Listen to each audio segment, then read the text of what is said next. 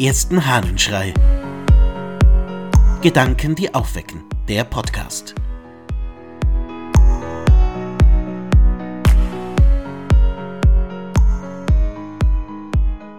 Wovon Reden bewegt ist.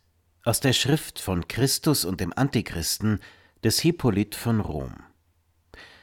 Die seligen Propheten sind für uns die Augen gewesen, welche durch Glauben die Geheimnisse des Logos vorhersahen und den späteren Geschlechtern mitteilten. Und sie erzählten nicht allein das Vergangene, sondern verkündigten auch das Gegenwärtige und Zukünftige, damit der Prophet nicht als bloß für seine Zeit bestimmt angesehen werde, sondern auch insofern für einen Propheten gehalten werde, als er allen Geschlechtern die Zukunft verkündigte.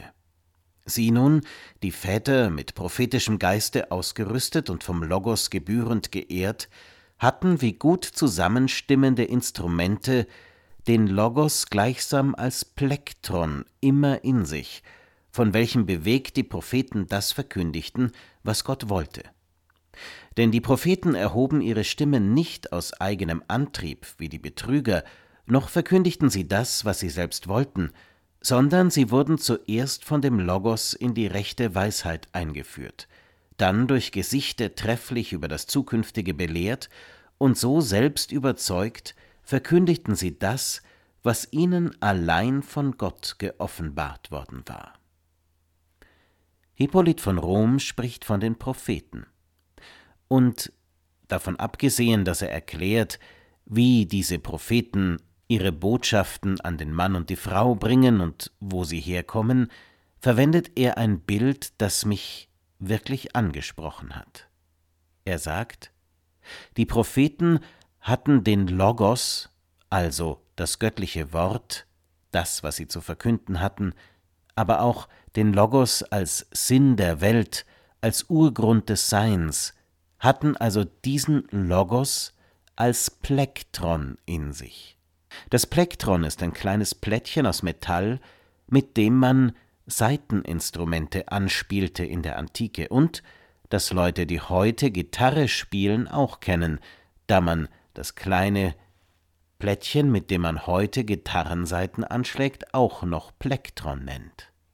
Nun, so sagt Hippolyt, die Propheten hatten das Plektron Logos in sich, also sozusagen den göttlichen Funken, der die Saiten anschlug, die in ihnen zu klingen begannen. Es war also nur ein ganz kleiner Impuls, ein ganz kleines Werkzeug nötig, das die richtigen Töne herausbrachte. Und wie gesagt, dieses Bild fasziniert mich. Ich finde es sehr eingängig, denn ich stelle mir die Frage, welches Plektron schlägt denn in mir die Saiten an, dass ich etwas sage? Nun bin ich ganz sicher kein Prophet, aber die Frage stellt sich doch, welches Plättchen ist in mir, das die Saiten meiner Seele anschlägt, dass ich dieses oder jenes sage? Welche Plektra besitze ich?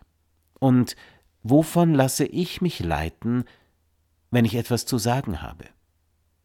Ich glaube, dass es gut ist, sich einmal die Frage zu stellen, was ist es, was meine Seiten anschlägt, was in mir drin die Aussagen formt, die ich mache, die Seiten anschlägt, das zum Klingen bringt, was hinauskommt.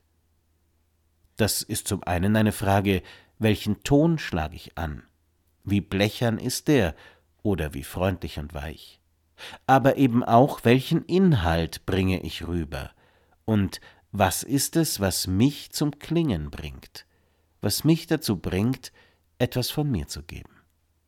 Kannst du mit dem Bild was anfangen? Ich kann damit sehr viel anfangen und ich glaube, dass es ein sehr eindrückliches Bild ist, um sich einmal über die eigene Art der Kommunikation Gedanken zu machen. Wie lasse ich mich von anderen hören? Und wie spreche ich zu ihnen? Wie klinge ich? Ich wünsche dir einen wohlklingenden Tag. Dein Ludwig Waldmüller.